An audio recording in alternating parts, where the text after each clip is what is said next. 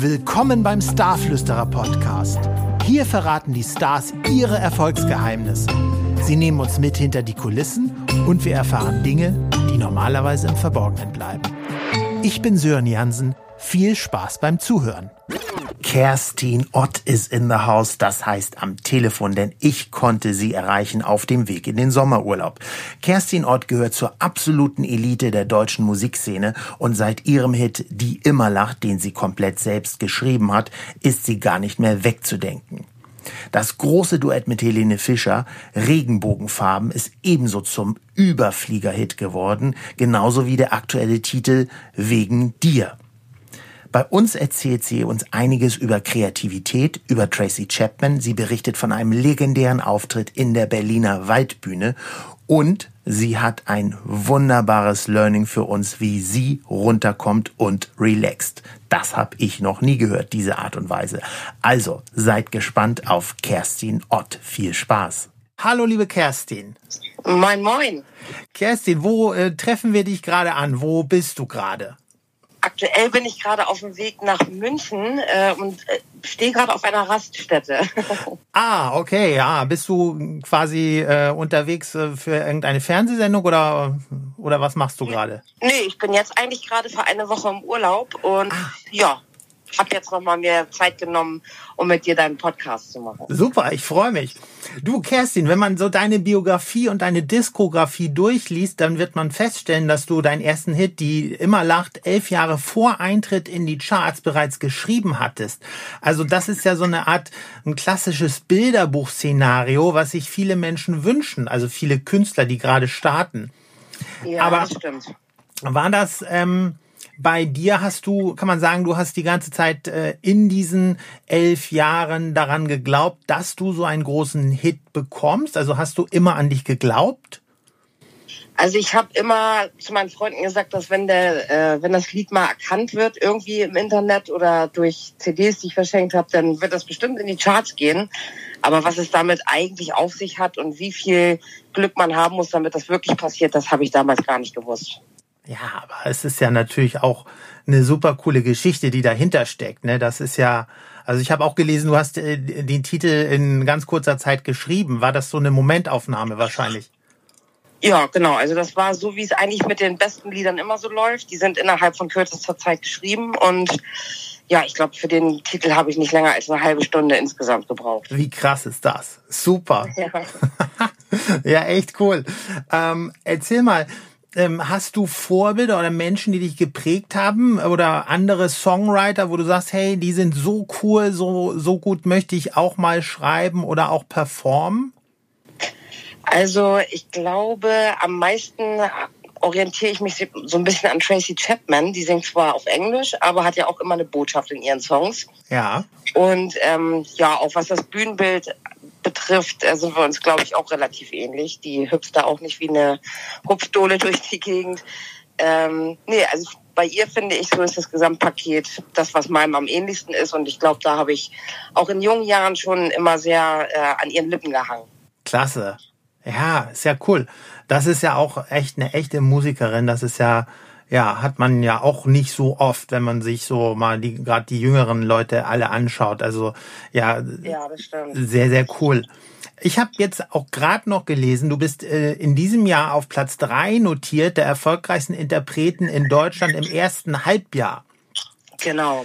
Was macht denn das mit dir, wenn du so etwas hörst oder vielmehr, was ist, gibt es ein Erfolgsgeheimnis, was du hast, was du uns verraten könntest?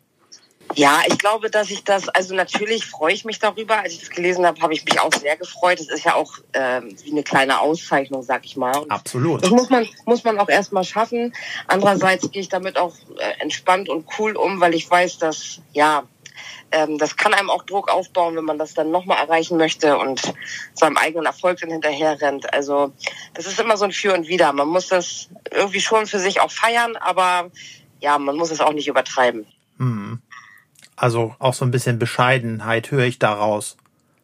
Ja, weiß ich nicht, ob das bescheiden ist. Ich glaube einfach, dass das ja irgendwie in mein Naturell passt, dass ich jetzt nicht völlig ausflippe.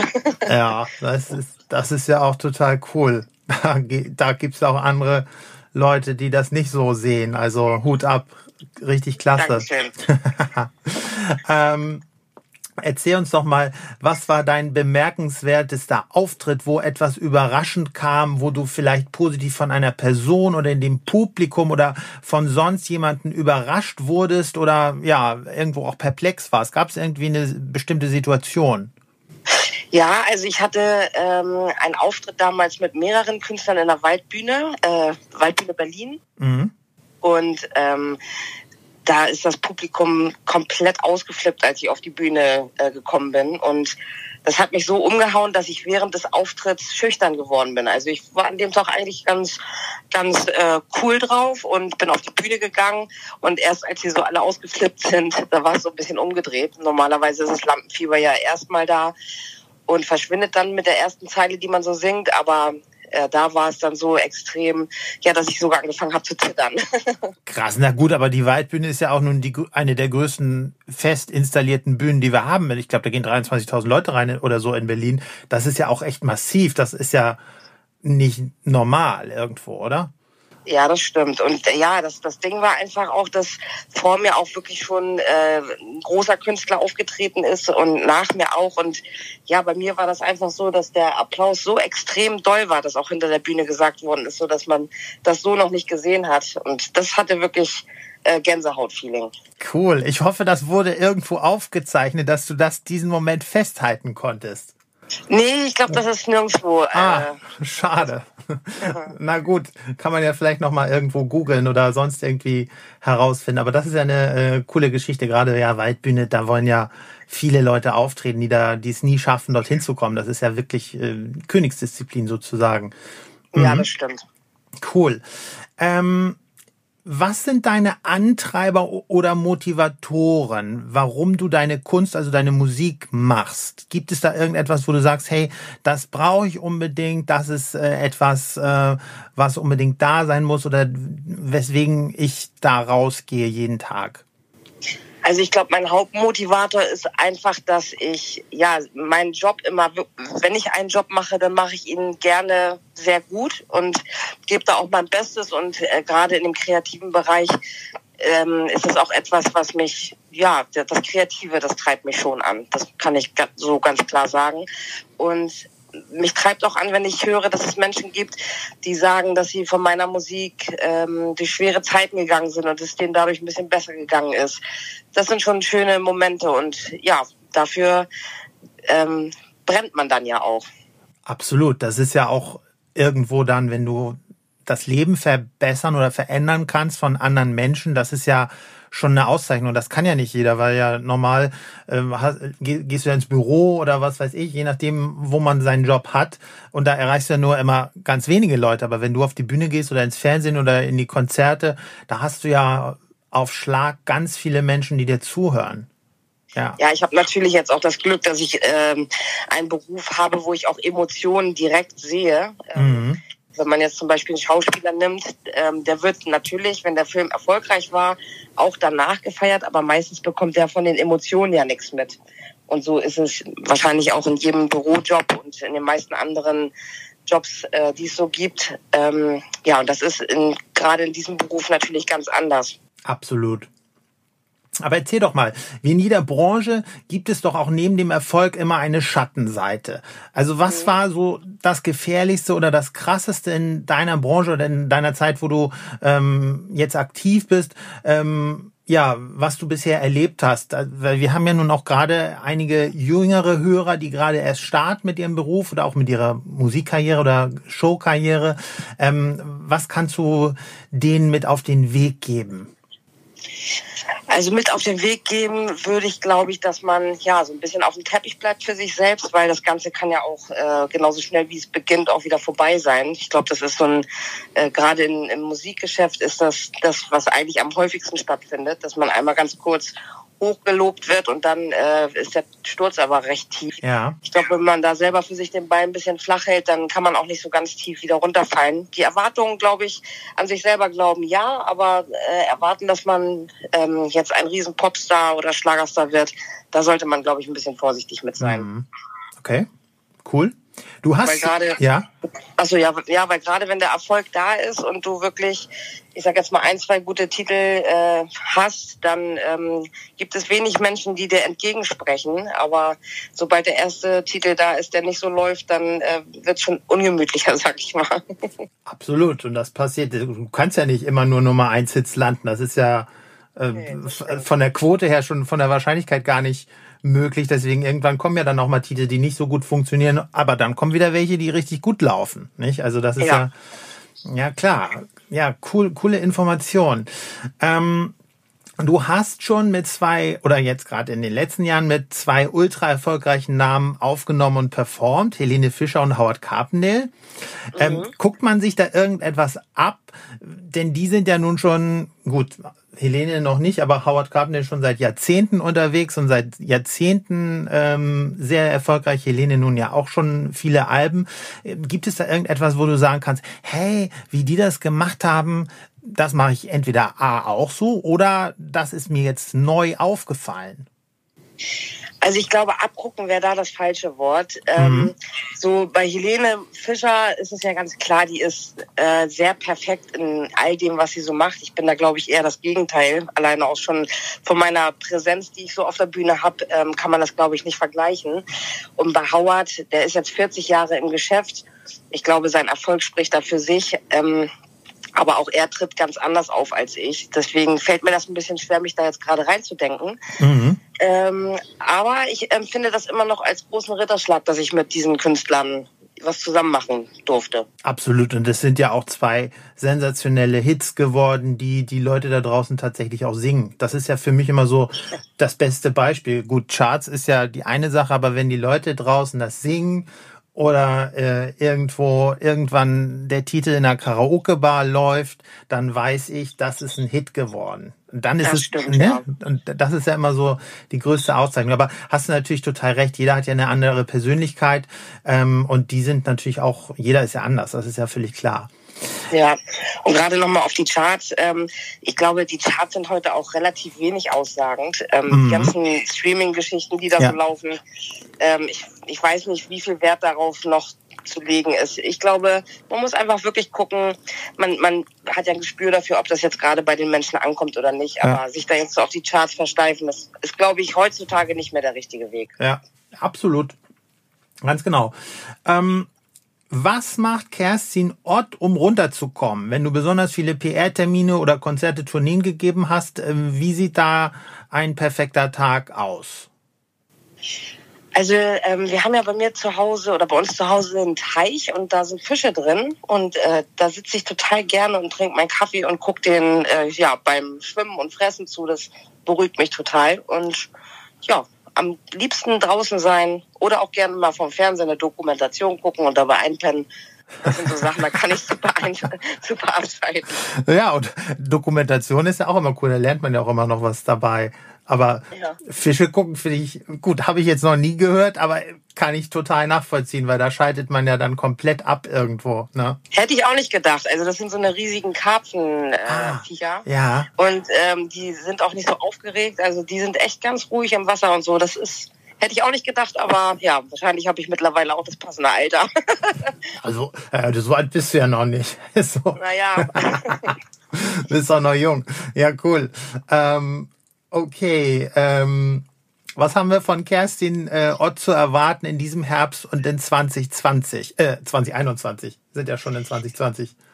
Ja, das ist so ein bisschen in die Zukunft gucken. Ähm, wir alle wissen, ist es mit Corona momentan ein bisschen schwierig, da was äh, festgetackert ähm, ja, hinzustellen. Normalerweise würde in diesem Jahr meine Tour, meine große Deutschland-Tour sein ähm, mit über 25 Terminen. Die würde im Herbst losgehen und in den Winter reingehen, aber ich weiß noch nicht genau, ob die stattfindet oder nicht.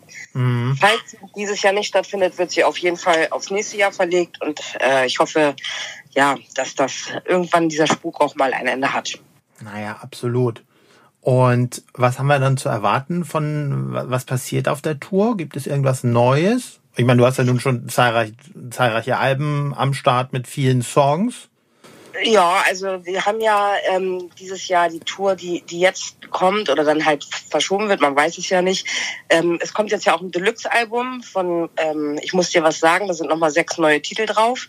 Ja. Und ja, die werden sicherlich auch in, dem, in der Tour gespielt werden und ja, kann man sich auf jeden Fall drauf freuen. Band ist wieder mit dabei und bin auch sehr gespannt.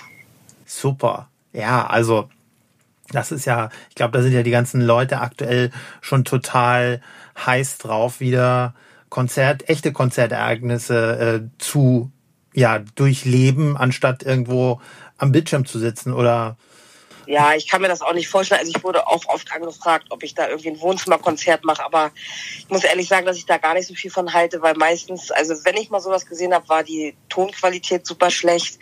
Und ähm, ich habe mich dafür entschlossen, einfach ins Studio zu gehen und Lieder zu schreiben für die Zeit, wenn es dann wieder aktuell ist. Ah, also dann hast, hast du jetzt wahrscheinlich schon irgendwie vier oder fünf Alben geschrieben. nee, das auch nicht. Also meine Muse, die rennt ja auch nicht den ganzen Tag wählend vor mir her. naja. Aber ein paar Titel, ein paar Titel sind schon zusammengekommen und ich glaube, da haben wir die Zeit echt gut genutzt bis jetzt. Ähm, ja, und noch ist es ja nicht vorbei mit dem ganzen Corona ähm, hin und her. Von daher äh, werde ich die Zeit auf jeden Fall nutzen, um da das Beste draus zu machen und das zu schaffen, wofür man sonst wahrscheinlich weniger Zeit hätte. Ja, klasse. Aber ist doch super. Dann haben ja die Fans und das Publikum wirklich viel zu erwarten, wenn du jetzt schon einiges am Start hast. Das ist ja eine ja, Luxussituation sozusagen. Das stimmt auf jeden Fall. Und ich glaube auch, das ist letztendlich schöner, als wenn man da einmal die Woche irgendwie so ein Wohnzimmerkonzert macht. Die sind dann auch irgendwann vorbei und vom Bildschirm ist es halt auch was anderes. Ne? Ja, ja, ja, klar. Absolut. Okay. Ähm, du kommst ja von der Westküste Schleswig-Holsteins. Ähm, mhm. Was kannst du denn empfehlen? Wo sollen wir ähm, die Leute, ähm, weil ja Deutschland jetzt als Urlaubsziel wieder so beliebt ist, also die Leute aus dem eigenen Land dorthin schicken? Was kannst du besonders empfehlen? Äh, ja, aus deiner Heimat, wenn man das so sagen kann. Du bist ja da nicht gebürtig, äh, habe ich, äh, ist ja ganz klar. Aber was kannst du, ähm, was ist da wichtig zu sehen? Also ich kann auf jeden Fall sehr St. Peter-Ording empfehlen. Da hat man einen wahnsinnig schönen Sandstrand, der sehr, sehr groß ist und ähm, das Meer, schöne Hotels sind dort. Man kann da total toll spazieren laufen. Und das ist auf jeden Fall, wenn man in Norddeutschland ist, eine Reise wert. Mhm. Das ist ja, wurden ja auch schon viele Musikvideos gedreht. Ja, aber das kann ich, kann ich mir auch gut vorstellen, weil das ist einfach wirklich wunderschön dort. Ja, und auch, auch vor allem im Winter. Also ich war ja auch schon im Winter ein paar Mal da. Mhm. Das ist ja auch herrlich, wenn da, da der Wind einen um die Ohren fliegt und das ist ja schon ein anderes ja. Erlebnis als irgendwo wenn anders. So viele, wenn da auch nicht so viele Leute gerade sind, das ist schon schön. Also das macht schon Spaß. Cool. Ähm, wir sind fast am Ende. Zwei Fragen kommen noch die kommen immer zum Schluss. Wann warst du das letzte Mal unvernünftig? Wann war ich das letzte Mal unvernünftig? Ja, gestern. ah, so weit, okay. Was hast du gemacht? Ähm, ich wollte gestern eigentlich einen Salattag machen. Äh, es hat aber leider mit einer Lasagne geendet. Na gut, ein Cheat Day ist ja auch nicht verkehrt. Das äh, ist ja auch äh, durchaus wichtig, das mal sich mal gut gehen zu lassen. Also das stimmt. Ich habe ich hab leider nur sechs Cheat Days und einen guten Tag in der Woche. Ach so. Na gut, ja, aber das kannst du, ja, kann man sich ja so einteilen, wie man möchte, so gesehen. ja, ich bleib am Ball, sehr gut, sehr gut. Ähm, gut. Vielen Dank erstmal für das Interview. Zur als allerletzte Frage äh, bitte ich meine Gäste immer, ähm, ja, uns eine Empfehlung auszusprechen. Beispielsweise Hast du für unsere Hörer einen speziellen Buchtipp, einen speziellen Filmtipp oder vielleicht auch einen speziellen äh, Tipp für einen anderen Podcast, den du kennst, den du vielleicht mal gehört hast? Also egal was, Unterhaltung oder auch ein Sachthema. Gibt es irgendetwas, was, wo du sagen kannst, hey, das ist mein Ding, das muss ganz Deutschland oder ganz das ganz äh, deutschsprachige Europa definitiv auch mal konsumieren. Gibt es da irgendetwas? Also ich lese total gerne die äh, von der Stern-Zeitschrift, die Crime-Zeitschrift. Ähm, ja, da sind so wahre Mordfälle und Verbrechen und ähm, das ist ganz spannend geschrieben, ist alles auf auf ähm, wahren Begebenheiten und Ja. sehr schön geschrieben. Und vom Stern, ja, die haben auch immer gut recherchiert. Also das kann ich immer, lese ich gerne auf Zugfahrten. Ach so, das ist so eine Zeitschrift, die wahrscheinlich ein paar Mal im Jahr nur rauskommt und dem Stern beiliegt oder gibt es sie separat? Nee, die gibt's separat und die, glaube ich, gibt es alle zwei oder drei Monate. Ja. Aber die Artikel oder die Zeitschrift an sich lohnt sich wirklich. Das kann man richtig schön lesen und ist wie so ein kleines Minibuch. Also so quasi wie Aktenzeichen XY ungelöst, nur mit, mit, mit, mit gelösten Fällen, aber alles auf wahrer Begebenheit, ja? Genau. Ah, cool. Siehst du, da habe ich auch wieder was gelernt. Ich kannte diese Zeitschrift noch nicht, werde ich jetzt mal Ausschau halten. Stern kennt natürlich jeder, aber die Zeitschrift ist vielleicht noch mal etwas, was äh, ja durchaus unterhaltsam und anregend äh, ist, wenn man Ja. mal was Neues lesen möchte. Super. Kerstin, ich bedanke mich recht herzlich. Wir sind auch schon durch. Ich auch. Ich wünsche dir jetzt erst einmal viel Spaß im Urlaub und Danke. genieß die Zeit, äh, fahrt vorsichtig, bleibt gesund. Das ist das, was wir ja in der heutigen Zeit äh, gerne wünschen, äh, noch viel mehr als sonst.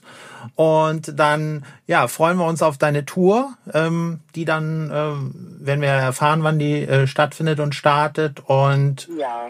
Dann auch irgendwann wieder auf neue Musik, die du ja schon quasi im Kasten hast. Ja, auf jeden Fall. Ja, vielen, vielen Dank. Ähm, war schön mit dir zu sprechen und ich wünsche dir noch einen schönen Tag heute. Prima, alles Gute, ja? Bis dann. Bleib auch schön gesund. Tschüss. Mach ich, danke, ciao, tschüss. Das war der Starflüsterer Podcast. Vielen Dank fürs Zuhören. Weitere Informationen bekommst du auf starflüsterer.com. Alles Liebe, alles Gute, dein Sören Jansen. Übrigens, wir sehen uns live auf der Bühne am 30. Oktober in Hamburg beim Personality Late Night Festival im Stage Club. Ich freue mich auf dich. Ciao.